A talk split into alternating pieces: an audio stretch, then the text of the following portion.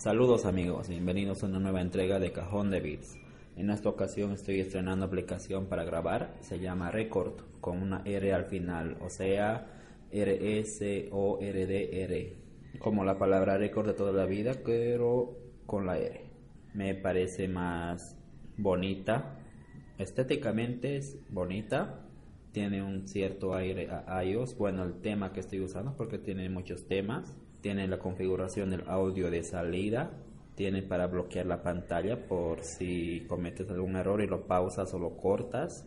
Y bueno, es la primera vez que grabo con esta aplicación, a ver cómo me va y si me facilita mejor. Antes grababa con la nativa del Xiaomi, no tengo mucho que objetar, pero es algo básica. Y esta de acá, la Record, me parece más avanzada, más versátil y con más opciones de formatos, por ejemplo, puedes sacar a MP3, a, ACC o AAC, a WAP, que es sin compresión, o sea, es una buena aplicación. Espero que ustedes si graban podcast o quieren grabar alguna clase o cualquier cosa, pueden usarla. Van a ver que no se van a arrepentir.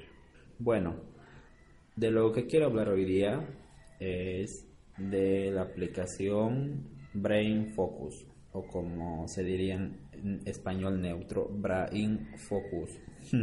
bueno, esta aplicación sirve para, ¿cómo lo digo? Para contabilizar el tiempo en el que estás trabajando. Hay, bueno, empezaré por acá. Hay una técnica de estudio y de productividad, diría yo, para mí es productividad llamada Pomodoro, Pomodoro Time, que trata de lo siguiente si tengo que hacer un trabajo, lo divido en mini espacios de tiempo de 25 minutos.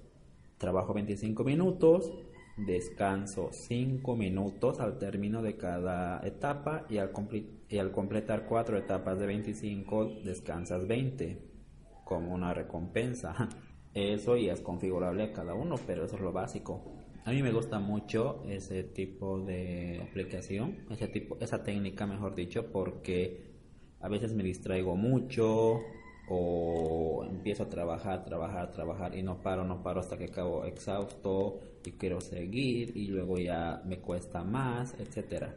Con esto puedo contabilizar cuántas horas al día estoy trabajando o estudiando y al mismo tiempo los descansos, controlar los descansos que son dotados de manera más homogénea, que no sean solo descansos y trabajo, o solo trabajo y nada de descanso.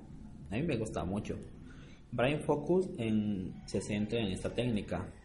Esta técnica, como ven, es muy básica, pero para mí me funciona porque hay técnicas que son de más complejas, que no discuto que sean muy efectivas, pero para mí medio que esta me funciona más por ahora. Lo que hace esta aplicación es hacerte ese control de tiempo. Tiene una interfaz muy linda, muy cuidada. Eso es algo que yo valoro mucho. Tiene muchas opciones de alarmas. Puedes configurar que el tiempo no solo sean 25 minutos, sino más o sean menos. Y los descansos sean más o sean menos, etcétera. Está en idioma español, aunque hay algunas cositas que están en inglés, pero se entiende, no es tan complicado si tu trabajo sabes que te va a tomar más de 25 minutos, puedes agregar un minuto de minuto a minuto desde la propia aplicación. Tiene estadísticas, que es algo muy importante para saber cómo te está yendo. Tiene categorías. Si por ejemplo estás trabajando y estás estudiando, por un lado puedes hacer una categoría y dentro de la categoría poner tareas. Por ejemplo, trabajar en un proyecto luego trabajar fuera de casa, trabajar en tal lugar o estudiar matemáticas, estudiar física. Así eres consciente de cuánto tiempo estás usando al día para determinadas tareas. Eso te ayuda mucho en el sentido de que te da una visión global. A veces decimos, no me alcanza el tiempo para estudiar o para trabajar, o trabajo mucho o estudio poco. Con esta técnica, si permites que te siga todo el tiempo, en tu trabajo diario o estudio o lo que quieras hacer, puedes darte una visión global de tu trabajo, de tu estudio y recién ver en qué estás fallando o en qué tienes que mejorar. para los más optimistas. Bueno, como ven esta aplicación es básica. Tampoco les digo que es como un Evernote que sirve para, para mil y un cosas a la vez, como una navaja suiza. Pero muchas veces lo más sencillo, las respuestas más sencillas son más efectivas que las respuestas demasiado complejas. La navaja de Ockham o Ockham, no me acuerdo cómo se llama. La, no es una paradoja, no es una paradoja. No recuerdo el nombre que le ponen, pero es la navaja de Ockham, de que a veces la respuesta más sencilla es la correcta. Entonces, de eso se trata. Esta vez no traje más noticias, solo les compartí esta aplicación. Ah, y yo tengo la versión pagada, pero pagada real, no pagada entre comillas. Eh, hice una donación y tengo la opción de poner un widget en el escritorio y exportar mis datos estadísticos. Sé que no es la gran cosa y que podía vivir con la versión gratis, pero a mí me ha ayudado mucho todo ese tiempo, muchos meses o incluso más de un año. Así que de alguna manera quiero devolver esa ayuda al creador de la aplicación, que tampoco me voy a volver pobre por pagar un dólar. Estos días, si no estoy mal, es el CES de Las Vegas. Yo en teoría como geek, entre comillas, tendría que estar hablando, ¿no? De qué se ha presentado, qué hay de nuevo, qué hay de raro, etcétera estoy siguiendo de manera un poco superficial las noticias sobre ese aspecto.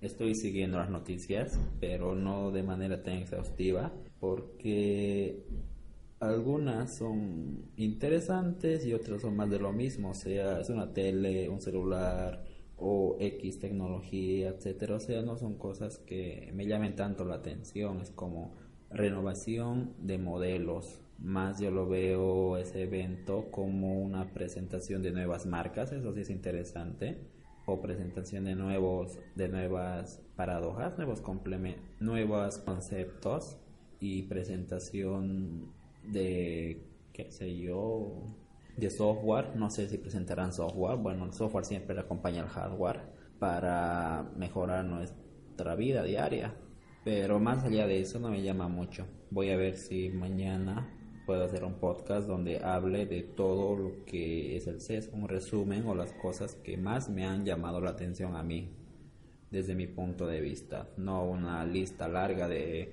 Sony presentó tal, Samsung tal, tal, tal, tal, no, porque eso es como, qué sé yo, como echar agua en la lluvia, no sé, es, es llovido sobre mojado, o sea, es algo que no, no va conmigo. Bueno, eso sería todo. Nos vemos hasta el próximo podcast. No sé si mañana podré, si tendré tiempo, o el lunes o el domingo, pero no quiero romper tampoco el hábito de grabar a diario para así no para así no abandonarlo como lo tenía el año pasado.